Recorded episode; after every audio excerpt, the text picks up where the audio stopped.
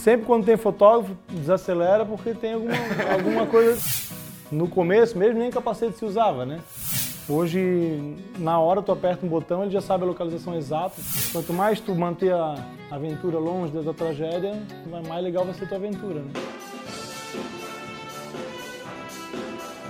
Olá, eu sou Juliana Fernandes. E eu, Ricardo Dalbosco. E está começando mais um episódio do Quaternos Station, o podcast para quem é interessado em tecnologia de telemetria, gestão de frota e segurança. No episódio anterior, nós conversamos com Edson Mamute, piloto de moto velocidade. Ele falou quanto se gasta para virar um competidor de motociclismo profissional. Se você ainda não escutou esse episódio, acesse o blog Quaternos, quaternosonline.com.br e veja essa matéria completa. Neste episódio 11 desta terceira temporada, está aqui ao meu lado o nosso convidado Jackson Felbach, ele que é empresário, já foi piloto, instrutor no curso de pilotagem Big Trail e bicampeão do Rally dos Sertões.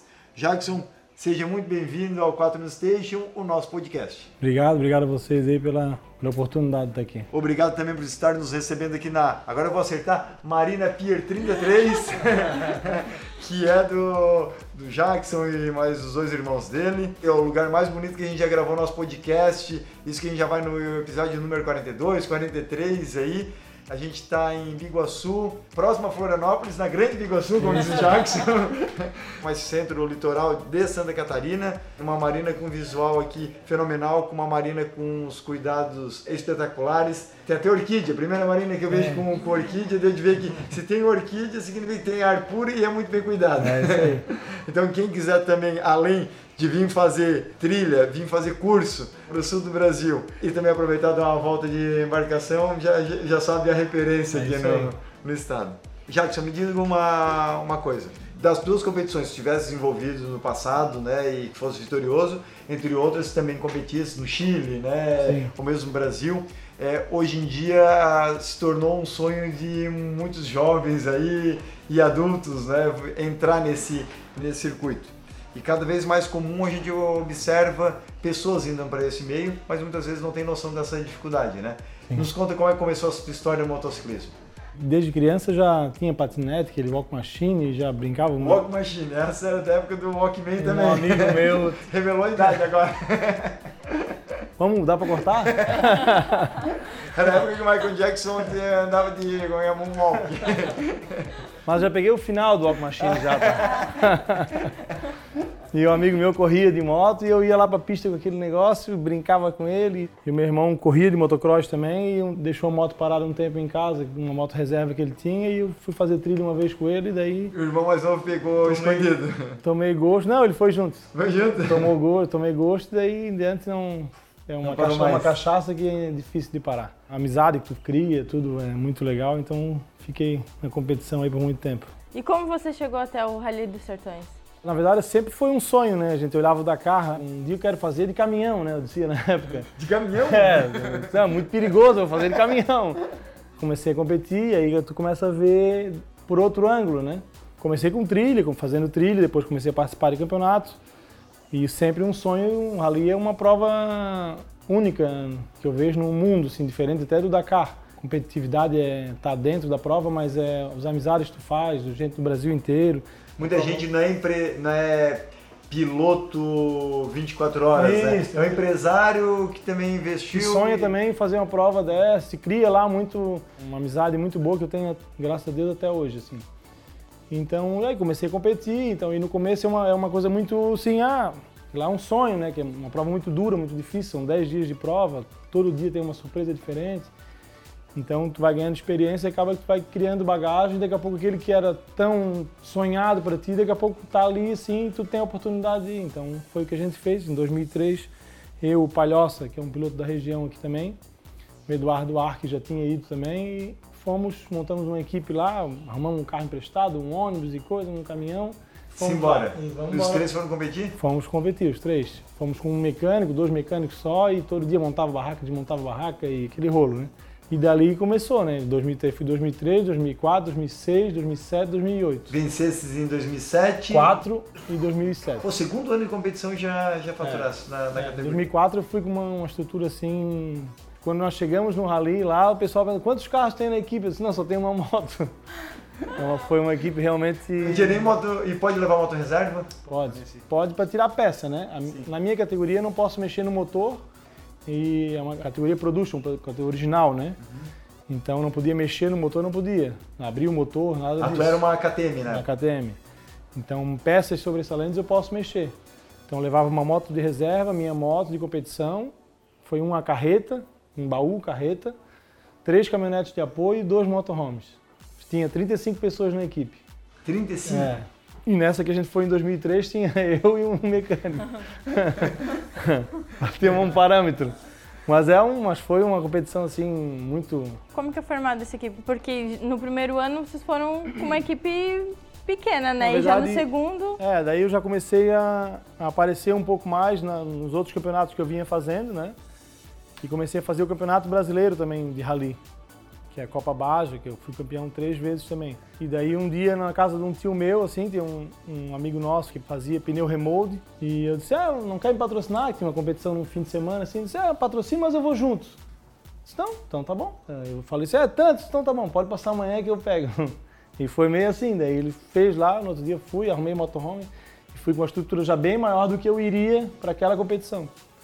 E aí acabei que ele gostou e fomos indo, ele disse, no rally, falando no Rally de Sertões, ele disse, não, vou, vamos, vamos junto. Ele tinha muita influência, e o negócio dele tinha a ver com o rally, porque ele fazia pneu remold e ele vendia muito para o Nordeste, que é onde passa o Rally de Sertões, né?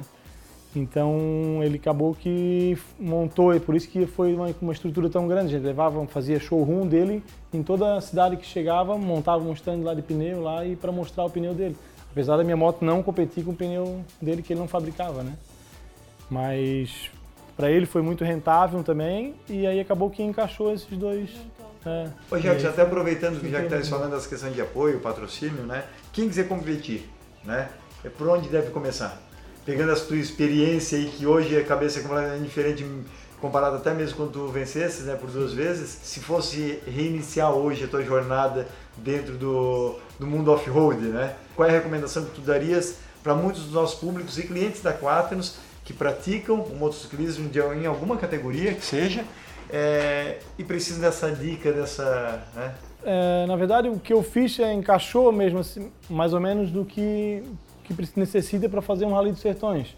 Eu comecei na, na, na- na moto com um enduro de regularidade, que é uma, é um, te dá uma planilha e tu vais gerenciando aquilo ali onde tu estás, né? Tu dá odômetro zerado, vai lá tantos quilômetros que entrar à esquerda. Não é quem chega primeiro, né? não, regularidade tens que passar em alguns pontos de controle dentro daquele tempo que eles determinam, né? Então tu vai passando ali no ponto que eles determinam. Então o rally não, o rally é um tempo, é uma velocidade. Tu largou aqui, tu vai. Só que a regularidade te dá muita bagagem no, no levar o trajeto, que no rally é assim.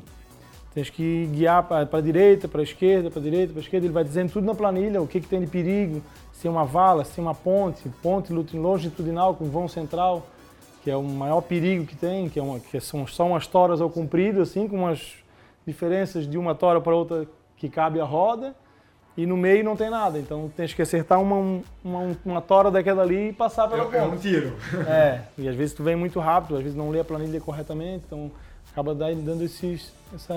Na entrevista que a gente fez com o Paulo Góes, que é piloto do Rally dos Sertões, é empresário e é cliente da Quaternos, disputa o Rally dos Sertões e teve dando uma entrevista, inclusive no podcast, no Quaternos Stage, ele nos deu uma dica numa das gravações que ele fez conosco, que era o seguinte, tem que tomar cuidado quando tem fotógrafo. Ele falou assim, se eu venho em uma curva e, desculpa, numa reta, e lá na frente vejo uma curva e tem fotógrafo É porque posicionado... ele tem surpresa. É, porque ali tem alguma surpresa, porque para aquele cara estar ali vai dar alguma foto assim espetacular. Ou vai ter um solavanco, ou vai ter uma ponte, ou vai ter um, Isso um aí é- declive, é assim, que o carro vai batata. tirar as quatro rodas do. Ele falou do- tudo. Realmente é, é exatamente isso aí que tu É falando. mesmo? Ou tem uma, uma passagem na água. Sempre quando tem fotógrafo, desacelera porque tem alguma, alguma coisa de diferente ali para ti. Fica de Ele olho. até na entrevista brincou como ele falou, poxa, uma vez você sentiu uma curva espetacular, eu entrei nela de lado assim, e o pessoal no Levantou canto a- a- vibrou, levantou poeira, a ele poeira, foi aquela foto espetacular. Depois que acabou a prova, eu voltei para pro QG, né, ali, oficina, o chefe de equipe chamou ele assim, Cara, espetacular aquela tua curva, deu uma baita uma fotógrafos foto. adoraram. Meus fotógrafos adoraram, assim, tu perdeu dois segundos nessa pro- prova aqui, nessa curva aqui comparado ao, ao nosso concorrente, entendeu? Que não soltou, fez ali na manha o- a curva e seguiu em frente. É isso aí. E dele, pô, pô tipo assim, na- depois daquele dia ele já vê que aprendeu. O book dele ficou sensacional aquele dia, mas Sim. ele perdeu dois segundos. Bom que eu acho que pelo menos consegue mais patrocinador. É, verdade. E daí, como eu estava falando, daí participei da regularidade, fiz muito tempo regularidade, que dá essa bagagem de, te levar onde que o rally faz parte disso, né? Depois passei para o Enduro Fim, que é Enduro de velocidade. Daí eu abandonei a parte de regularidade e fui para velocidade, então que é o rally. É, Já tinha aquele background e agora aplica na. e o Enduro Fim é, é- é- ele só te mostra o caminho na- no caminho. Ele tem uma seta, uma seta para a direita, uma seta para a esquerda, uma bola. Tudo na hora. Tudo na hora, tu estás estás no, no visual, né? Estás vendo aqui tem uma seta para direita, olha, tem uma curva, tens que entrar na curva. Os uma bola de é tá perigo, hoje? duas bolas de perigo e três bolas de perigo. Isso aí, e no rally também tem isso, só que daí é considerado baja, é outro, outra modalidade de rally. No caso dos sertões. Não, o rally dos sertões é rally, Tá. Né? No- na parte desse de seta e bola é baja. Aí baixa. Daí é outra, aí não precisa planilha da moto.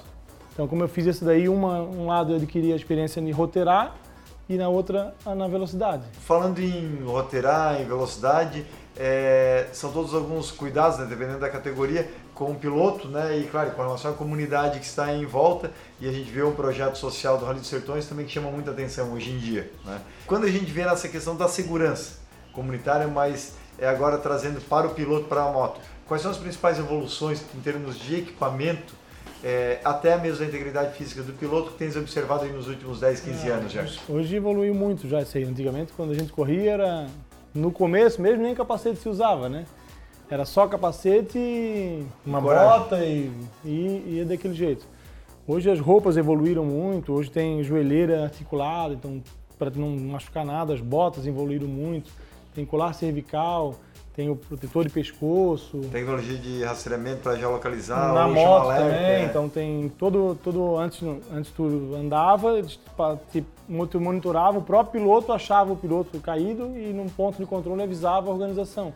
Hoje, na hora tu aperta um botão, ele já sabe a localização exata, então a, a- a rapidez no atendimento ficou muito rápida e acaba te dando mais segurança para te tocar uma, uma prova mais, sabe que é seguro, então o monitoramento ficou muito melhor, porque antigamente não tinha aéreo, hoje não, hoje tem espaço direto monitorando por cima para ver se tem carro na pista ou se não tem, se tem um animal na pista, então na hora eles já comunicam e já conseguem intervir online ali, né? A comunicação é muito A importante. comunicação é. Quando eu comecei o Rally em 2003, eu levei um assessor de imprensa, ele fazia as filmagens lá, passava por telefone os resultados no final do dia, botava fita cassete no, no correio, chegava aqui, a imagem chegava aqui dois, três dias depois para poder passar aqui na, na RBS. Na, na RBS TV. Hoje, no 2004, 2006, 2007, eu chegava no final da especial, minha mãe ligava já, ah, fosse bem, não fosse, já acompanhava na internet. Então, a evolução é muito, foi muito rápida. De um ano para o outro, sim, foi. É, e hoje mais ainda, né? Tá vendo ali, o cara tá passando lá, já tá ou imagem ou sendo divulgado na internet. né? Ô Jackson, e com relação à moto ali, quais são os ajustes geralmente se faz uma moto de competição? Geralmente a moto que se usa é uma moto de trilha, que o normal original da moto é um tanque de 10, 12 litros. Então, para te equipar uma moto dessa, tens que ter uma autonomia no mínimo de 200 km, o Rally pede, pede, né? Então, tens que botar um tanque bem maior na moto, botar uma, uma proteção nas partes onde De fica 10 mais... azulizes vai para qual capacidade? Vai 28, 25 litros. Em tudo isso? Sim. Para ter, poder ter essa autonomia, né? Porque lugar de areia, a moto patina muito, então perde muita autonomia. E como anda muito rápido e sempre o motor toda a vida cheio, então acaba que a autonomia baixa bastante. Então tem que ter uma autonomia garantida, porque tu pode se perder no caminho, pode acontecer várias coisas no meio do caminho que podem tirar esse autonomia que tu terias, né? E o que geralmente dá mais problema nas motos de competição? Em termos eh, mecânicos e peças? O que dá mais com mais problema é geralmente o pessoal monta a moto e vai andar no rally. Ou anda um pouco só e não chega a fazer faz prova com a moto. É. É, o quanto mais preparada a moto estiver antes, tu andando com a moto, andando para ver quais defeitos irão surgir, melhor para a tua competição, né? Porque a gente sempre diz, né, até na trilha, ah, nunca vai fazer uma, uma prova se tu não testou alguma coisa antes. que na hora da competição tu já está meio, às vezes, tenso e coisa, aí não vai funcionar o negócio, vai te deixar mais tenso ainda, então acaba prejudicando a tua competição. Então, quanto mais tu, tu treinar e andar com a moto daquele jeito que vai para o rally, melhor é. Eu sempre fazia isso, eu deixava uma moto do meu treino equipada como ela ia para o rally e andava, andava, andava, fazia até a competição de enduro fim com a, com a moto equipada daquele jeito e deixava a moto zero para na hora do rally só tirava a peça de uma e botava para outra, que daí eu já sabia que estava testado e fazia com a moto nova, que é sempre melhor, com a moto mais justinha. E qual é o custo da, dessas motos, né? É, sem o ajuste e com o ajuste? Qual é, é o custo Na médio? época a moto custava em torno de 30 mil reais, uma moto dessa, 30, 35. Hoje esse é mesmo moto em nível de competição, custa quanto? Hoje custa 50. Sem os ajustes que teve Sem os ajustes. Aí o equipamento agora ficou muito mais caro. E não é só o equipamento quando tu monta aqui, quando tu chega lá no rally tem mais um monte de equipamento que tu tem que botar da organização, tens que alugar deles lá. O que, por exemplo? É o rastreador, um GPS que agora que, é, que dá os, os login lá para te, pra te fazer pra se passar. Então tudo isso aí é alugado na hora, tens que fazer isso aí na hora lá. Fora no- logística, Fora técnica e... apoio, todo o apoio logístico, motorhome, o, o vai dormir em barraca, o hotel, o, o apoio de toda a tua equipe, um carro de apoio que tem que ir nos pontos de, de controle para te levar combustível, levar... Porque muita- muitas pessoas não se tocam, mas chegou a prova, quantas horas, por exemplo, dura a prova no dia? Ah, eu largar, tinha dia de largar 4 horas da manhã, chegar às 4 horas da tarde, 5 horas. 10, 12, 13 horas aí de competição. E o Geralmente, apoio também trabalha muito, porque o apoio tem entendido o apoio sair um dia antes para poder chegar no ponto. Porque às vezes eu saio da prova dessa cidade e vou, vamos dar um exemplo, eu saio daqui de Biguaçu e vou para São Joaquim. Daqui até lá vamos botar 250 quilômetros. O apoio tem que fazer 600 para chegar no meio do caminho onde eu vou passar. Porque ele não, eu vou por, dentro do mato, ele vai ter que fazer um trecho para poder vai pela hipotenusa, ele vai pelos catetos. e lá em cima é uma estrada muito ruim, então às vezes tem que sair um dia antes e não para o rally. né? Agreste muitas vezes. Não para, o rally vai, no outro dia já tem que sair, já vai, vai de novo, então a gente costuma dizer no rally, onde, tá, onde pudesse encostar para descansar, descansa, porque quando começa, só lá no final que tu vai parar. No outro podcast, o Paulo Góes, eh, competidor, nos falou, ó, geralmente o, o piloto, o copiloto, no caso dele, carro, né, é, acabam indo dormir no hotel porque durante a madrugada Barulho. inteira a manutenção, a equipe vira na manutenção no veículo. Principalmente dos carros. A moto até é mais tranquilo, assim, não tem muito. Agora, carro, às vezes é entortou um chassi, alguma coisa, os caras é porrada a noite toda soldando e...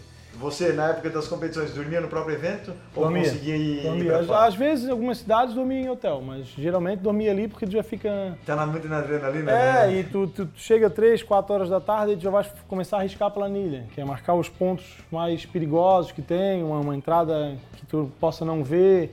Então tu vai lendo a planilha ali e tu já vai marcando esses pontos mais críticos da prova, né? Mesmo exausto. É, e às vezes 600, eu já cheguei a fazer uma especial de 532 quilômetros. 532 quilômetros. É, largava 7 horas da manhã Um e dia? até... aham. Socorro. Fora o deslocamento. Isso é Florianópolis, Porto Alegre? É, foi, o total daquele dia foi 680 quilômetros. De, de deslocamento e Só especial. aqui na terra, no barro, no agreste. Para duas vezes para abastecer em 15 minutos que eles te dão. Tens que tirar a planilha da moto, colocar uma outra planilha, que tu já riscou tudo né, no dia anterior, colocar no roadbook, deixar preparada, ir no banheiro se precisar, abastecer a moto já para sair. Hoje em dia, claro, já existem suplementação, hidratação específica, mas naquela época, vamos dizer assim, tua, tua primeira vitória em 2004, na primeira competição em 2003, era bem diferente. Como é que era a nutrição naquela época e como é que tu acompanhou hoje na, esse pessoal que Hoje tá tem um, o? Ricardo Martins, que é um piloto aqui de, de Palhoça, que é um super piloto, assim, se dedica muito, muito do tempo dele, assim, para treinar mesmo, evoluir. Coisa que eu nunca, na época que eu, que eu fui, nunca fui tão dedicado como o Ricardo é.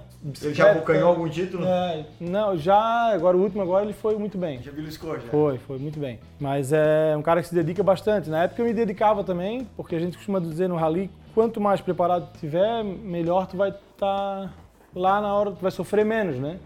Porque são 10 dias de prova, então tu vai andar mais concentrado, então tu consegue evoluir melhor na moto, vai andar mais em pé, com mais segurança, porque tu estás mais mais forma física melhor. E sempre fazia isso antes da, antes da prova, dois, três meses antes. Treinava academia com personal e fazia todo esse acompanhamento. Já fazia na época porque eu sabia que era casca. Em 2003, não. Fui na época de competição, era novão, aí, ah, vamos, vamos, vamos. E na hora da corrida ali, alimentação, como é que Daí tu usa, tu usa aqueles carbapezinho. Na época já, já usava isso? é, usava. E tem um camelback que tu bota aqui nas costas, uma, Não para. uma garrafa d'água, tu bota aqui no capacete e toma e, e vai E embora. mesmo o carbo ali ia tocando É, direto e um treinamento que também você aprendi com o Jean Azevedo. Hoje é, é, É, já é outra o- Honda, né? para oito vezes já campeão do Rally dos Sertões. Treinava, não usava, não tomava muita água nos treinamentos aqui, para justamente meu corpo se adaptar a não tomar água no rally, porque eu levava só dois litros de água. Então muitos pilotos na, pô, passei sede, passei sede, passei sede, e eu nunca passava sede porque eu já treinava, não tomar muita água para na hora do, do rally eu não, eu tomava só um golinho só para molhar a boca e ia, ia, e aí aguentava muito mais tempo. Se acontecesse algum problema de quebrar a moto, alguma coisa, eu tinha uma reserva lá para suprir, né? Aí- Tudo isso aí é treinamento, né? Coisa que a gente vai, faz um rally aqui, aprende ali, aprende lá e vai pegando Vai um ponto de um e, e vai experiência, né? e vai experiência, vai ganhando. Jackson, e há pouco a gente tinha falado assim, ok, quem começar a competir, por onde é que deve começar? E além disso, como buscar investimento? Na verdade, tu tem que ou fazer projeto, né, para poder mostrar o teu trabalho, ou eu, no meu caso, eu fui patrocínio, né? Começando e coisa, aí foi aparecendo, aí o pessoal começa a ver, ah, pô, legal, né? E começa a aparecer. Aí SW, tinha o patrocínio da SW também, que era roupa, capacete, esse tipo de coisa, já ajuda bastante. E daí começou a, aí começa a aparecer mais e começa a vir isso aí, né? Mas é, no Brasil é difícil. Infelizmente, o Brasil, o futebol é o número um e o resto é tá sofrendo, como diz outro. Já melhorou bastante, mas ainda é, é difícil. Não aparece, né, na Não aparece na mídia, aí não, o pessoal não tem interesse, até mesmo mídia especializada, assim, no- os equipamentos especializados, é difícil de buscar patrocínio, porque um, a- principalmente no enduro fim, no motocross é mais fácil, porque é mais evidente, tá ali passando o piloto, então acaba que vê mais. Mas no rally, no enduro, foi uma prova que é dentro do mato, então é mais duro, mais difícil. Por isso que no Rally dos Sertões é tão valorizado, porque a mídia tá Tá em cima. E essa eu digo, Juliano, que é a grande vantagem hoje com as mídias sociais, porque mesmo quem está fazendo enduro agora no meio do mato, tem como muitas vezes ele transmitir até ao vivo, ou pelo menos fazer uma marcação, está expondo a marca. Todo mundo virou um, vamos dizer assim, um, um meio jornalista, né? A Juliana aqui é- tem a formação de jornalista e tem acompanhado essa, essa revolução, né? Então cada um consegue fazer um pouco do seu marketing, que seja. É, aquilo que eu, que, eu tava, que eu falei no início. No início o cara levava fita cassete e mandava pelo correio. Hoje tu tá no Facebook online, É ali o cara tá passando. Né? Então a visibilidade aumentou infinitas vezes melhor, né? mais, né? Não, até o Vanturi comentou no episódio dele que em uma das, acho que foi uma das provas, né, ele deixou a localização dele aberta e aí tinha um monte de gente acompanhando a prova dele, né? Então isso já é um avanço. Jackson, falando em Vantuir Bopré, que é seu sócio né, no curso Big Trail, nos explica um pouco a respeito dessa formação que vocês têm feito pelo Brasil inteiro, habilitando pilotos, ou às vezes eh, amadores que sejam, mas motociclistas, a dirigirem de uma maneira mais preventiva e até de forma defensiva quando dá o problema. Sim. É, O curso, na verdade, foi justamente isso, né? Ele começou em 2012, como um grupo de amigos via facilidade nossa de andar com as motos grandes, assim, e, pô, por que vocês não, não fazem um curso, sabiam do meu currículo? Pô, Jackson anda bem, corria, pá.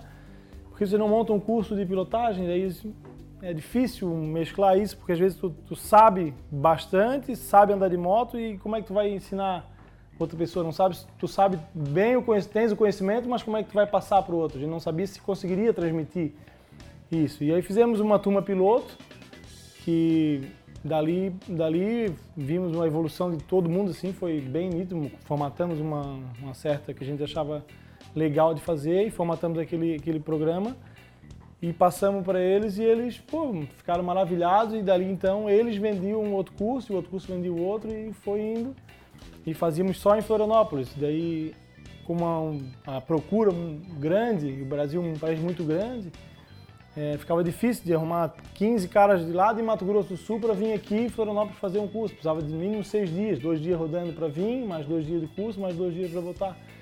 Então acabou que já arruma uma turma aí que a gente vai aí, vai, vai só nós dois. A montanha não vinha. Lá, né? eu pegava um avião, arrumava uma moto lá. Não, mas foi uma- Até porque o treinamento é com a moto deles, então a gente não precisava. A melhor coisa teórico- que existe, né? Você aprender a mexer com Sim, aprende com a moto equipamento. dele, é claro. Esse que é o essencial, vai andar com, com o que ele anda hoje, né?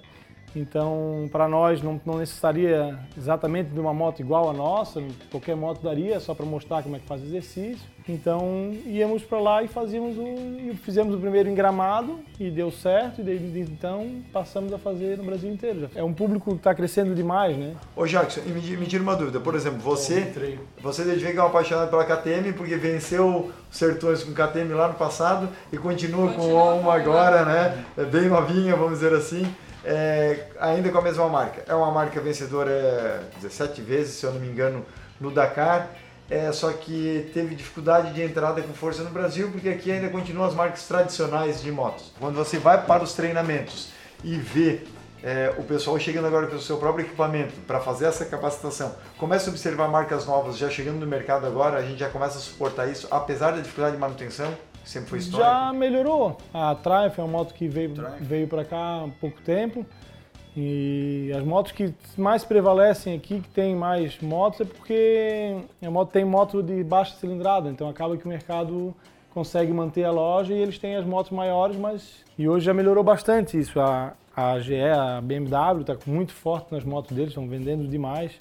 Tem uma moto que está muito bem quista assim por todo mundo, que é uma moto para viajar. Então, a moto GS, GS 1200, GS 800, a Triumph 800, a Triumph 1200, KTM 1290, a African Twin agora mil cilindradas, nova. O, o Van Turbo, por exemplo, está com a Africa Twin? Está uma Africa, uhum. a Suzuki tem a Vestron, que é uma moto que melhorou bastante agora nesses últimos anos. Então as motos estão evoluindo muito e a Big Trail é uma moto que, na verdade, tu Desde quando novo, tu passava no carro, tu olhava o cara, o pessoal de moto quando era criança, meu Deus, uma moto, que legal. Sempre sonhou daquele negócio que, que legal que é, que não deve ser fazer uma viagem. E o pessoal às vezes é, não tem a maturidade financeira para comprar uma moto, daí fica mais velho, aí consegue comprar uma moto. Tivemos alunos que chegou que, não, agora vou comprar uma moto. Foi olhar, não, agora hoje eu vou comprar uma moto. Chegou na concessionária, qual é a moto maior que vocês têm aqui? assim, a gente faz uma entrevista antes de começar o curso e o cara falou isso pra gente, né? Daí, meu Deus, aí eu fui, o cara foi lá, entrega lá em casa, entregou e disse, pô, agora o que, que eu vou fazer com essa moto? Acho que ele olhava pra moto assim, eu digo, meu Deus. Andou com a moto um, um pouco, caiu na derrubou na garagem daí foi lá fazer o curso. E então tu sempre sonhou em fazer uma viagem de moto grande e realizar o sonho. Aí quando atinge a maturidade financeira, compra moto e quer fazer viagem. Aí depois descobre que a moto não é aquele peso que achava que era. Então começa as dificuldades, né? E a gente fala bastante no curso. É uma aventura que fica muito perto da tragédia, né? Quanto mais tu manter a aventura longe da tragédia, mais legal vai ser a tua aventura, né? então o curso serve para isso. O cara vai fazer uma viagem, coisa e não sabe andar com a moto. Chega lá, tem uma 10 km de Ripple, que é uma pedrinha solta assim, que não tem asfalto, então chega lá, ele, aquele 10 km ali, ele anda travado, mastigando a moto, 10 km não consegue andar com a moto. Chega no hotel, tá estressado, que não quer nem mais ver estrada de chão. E na verdade não faz tudo ao contrário do que tem que fazer, entendeu? Então, e tu tá lá numa viagem, às vezes também deixa de, de visitar um lugar bonito, tá lá, viajou 4 mil quilômetros, tá lá do lado, mas não vai porque tem uma estradinha de chão para ir. E acaba indo de carro. Mas depois chegando lá, diz, pô, queria estar com a minha moto aqui. Os caras relatam isso aí pra gente lá também.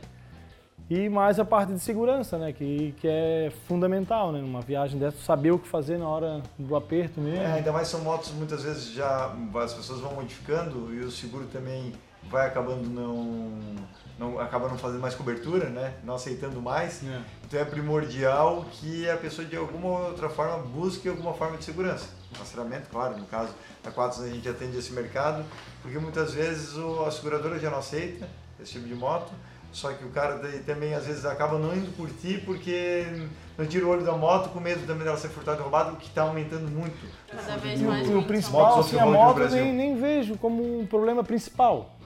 Né? Tu quebrou a moto lá, tu ah, bota a moto num, num caminhão e coisa, desloga para lá, vem avião embora. Vem... Agora, quando uma pessoa se machuca em outro país, é um, um problema tamanho. É, tu, meu Deus, é o tamanho do mundo, cara. Tu atropela alguém em outro país, tu, alguma coisa desse tipo, bate algum carro. Então, às vezes, a insegurança do cara de andar com a moto, ele tá andando porque a moto anda normal, anda sozinha. Como você já viram a moto andando sozinha lá, o cara caiu da moto e a moto vai. mas não, tem, não sabe o que fazer numa hora difícil. E o curso passa muito isso, E entendeu? tu tens essa experiência porque, se eu não me engano, um dos DVDs que eu ganhei do Vandur Bopré, eu acredito que era uma das viagens. É, eh, Caminho da América 3 sua nós fizemos juntos. Eu, Isso. ele e o Bocão. E foi de onde até onde, Jackson? Saímos daqui, naquele dia que foi, um, foi uma, nevasca histórica aqui no estado, foi o dia mais frio do ano. 2012, Isso, 2012. que, que chegou a nevar no Morro do Ribeirão. Isso, nós saímos de Florianópolis, olhamos, meu Eu Deus, tive uma olha só reunião em. Porto Alegre, eu tava passando aqui pela, pela BR-101 e na época o Cambirela tava nevado. Cara, foi assim uma viagem muito legal Já isso. começou com uma boa. Uma Mesmo, ali nós não, nós não sabíamos, né? Saímos ali, pô, o campeonato oh, deve, ter, deve ter geado bastante, né? Não, é porque. É que vai saber que é neve ali porque do lado, aqui no lado? de E daí fomos subindo e chegamos na trilha da garganta, que é o lugar que a gente ia passar, Onde é que Eu- fica isso? é, indo para Itápolis ali. O Vavá ia, ia entrevistar um cara em Itápolis lá, falar sobre a guerra lá, do contestado. E subimos por ali, o cara disse, ah, vamos que vocês vão ver neve ainda. Daí nós, o Vavá com câmera, com tudo, aí passando na curva, assim, meu Deus, tava branco assim, né, o chão. Aí filmamos, fizemos aquele negócio, aí fizemos a curva, tava tudo branco. Nós perdemos um tempão ali que tinha uma pocinha de neve. Aí, pô, aí fomos até o Chuí, por ali por dentro, né? Fomos até o Chuí, do Chuí fomos até o final da- do, do Goiabal, Praia do Goiabal, a, única, a última praia do Brasil. Depois da Praia do Cassino ainda? Não, no, no cassino foi no Chuí, lá na Isso, ponta lá na ponta. A gente foi até a outra ponta A outra? do Brasil. Cara, lá em Do, cima. do Ia- no Chuí e Iapoque, né? Valeu. Só que aí depois. E voltaram por aqui? Não, daí voltamos e rodando. é. Eu fui até um trecho, só que meu filho era pequeno, deu problema em casa com, com ele, aí tive que voltar. Mas fui até São Paulo e eles continuaram. Seguindo em frente. Mas foi uma viagem toda a vida pela praia. Onde andava de andar na areia da praia, a gente andava. Até a capa do DVD, a marca da, da Sim, moto pela, pela, pela. No Chuí até, gente. pela Chuí a gente veio até aqui na Pinheira. Direto pela praia, sem, sem asfalto. Barra do Camacho, Farol de Santa Tudo, Marta, tudo, tudo, tudo. Onde, saía no costão e voltava pra praia. Saía no costão e voltava pra praia. Saímos aqui na, do lado da praia de fora, que já. É, o único lugar que tem que entrar é aqui, né? Porque daí depois... É, onde é, tem- na verdade é, é bem, tem uns trechos bem ruins ali que sinuou, tem sair pro costão, sai na, na, na cidade e volta, então barra fechada, barra aberta, então tem lugar que tem que sair lá na ponta e voltar pra lá. Mas muito legal fazer, foi muito prazeroso fazer. Cara. Jackson, e com relação aos próximos anos, como você acha que a tecnologia vai ajudar o piloto nas competições? O que, que tu, tu almejas aí de mudanças? Tecnologia já tem muita gente que briga com isso, né? Que não sai uma tecnologia nova, o pessoal fica meio receoso, será que funciona, será que não funciona? Toda transformação gera, gera É, receio, gera, gera uma desconfiança, uma, né, um receio. E acho que a tecnologia está aí para ajudar, né? No, no curso a gente já mudou algumas coisas que viu que a tecnologia ajuda e melhora a pilotagem, então a gente já, já mudamos, do início que a gente fez já mudou algumas coisas, mudaram, né? E acho que está aí para ajudar a gente, não, não, não pode parar de evoluir, não tem como voltar para trás, né? Nem, de ré nem para nem pra pegar impulso, né? Só para frente. Então, é claro que no início dessas tecnologias, às vezes causam Estranho, né? um certo desconforto, problemas, então vai melhorando, vai melhorando e acaba que daí tem que assimilar e, Sim, acaba vendo que é é benéfico, né? claro, Então, sim, toda melhora é benéfica, né? E os caras estão estudando para isso, não fazem uma coisa de, ah, vamos fazer só para ver se dá certo. exato. Eles estão evoluindo e, e provavelmente na competição, né? Que é onde tu tira mais o aproveitamento da- das, das ferramentas, das peças. É, geralmente o que, o, o que acaba vindo pro mercado depois, o mercado urbano, motociclista normal, é, acaba vindo muitas coisas do teste de competição, Claro. né? Sim, É, Fórmula 1 é um... Que eu, eu digo que ele é piloto duas vezes. Ele é piloto de competição e ele é piloto de teste de equipamentos, né? Porque geralmente é, o que acontece. É, geralmente é isso aí. O, o teste é feito para evoluir o material, né? E vai, usa, usa para ver se é bom. Aí O cara usa na competição, que é o uso extremo, né? Vamos dizer. Porque depois o uso comum, o uso diário vai ser mais tranquilo. O extremo vai ser mais É isso aí. A gente vem, vai chegando aqui nesse final de tarde. é, é Marina Pier do texto. 33, em Biguaçu, Santa Catarina. Essa entrevista muito bacana com o Jackson, bicampeão do Rally dos Sertões.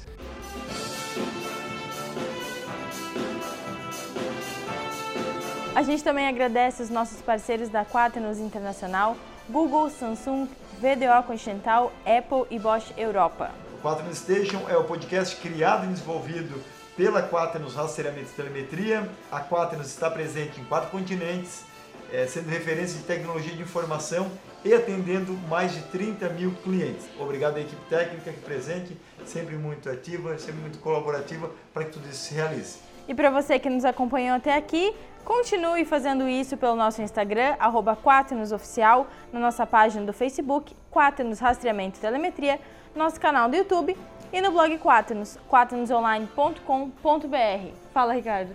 Jackson, obrigado novamente. Manda um abraço para o Vantur Bopré, que já foi nosso entrevistado aqui no Quaternos Station também.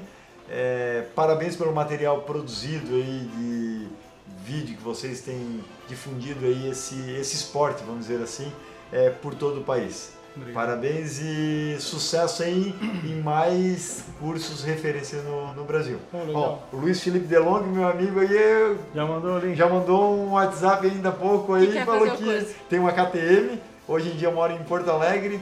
É, há dois, três meses estava em Itapema, se mudou para lá, não largou a KTM e já mandou aqui que quer fazer o curso aqui com o Jackson logo, logo, assim que possível. Legal, e obrigado a vocês, eu agradeço a oportunidade de estar aí. Espero que tenha contribuído aí pro. Quatro. Quatro. Quatro.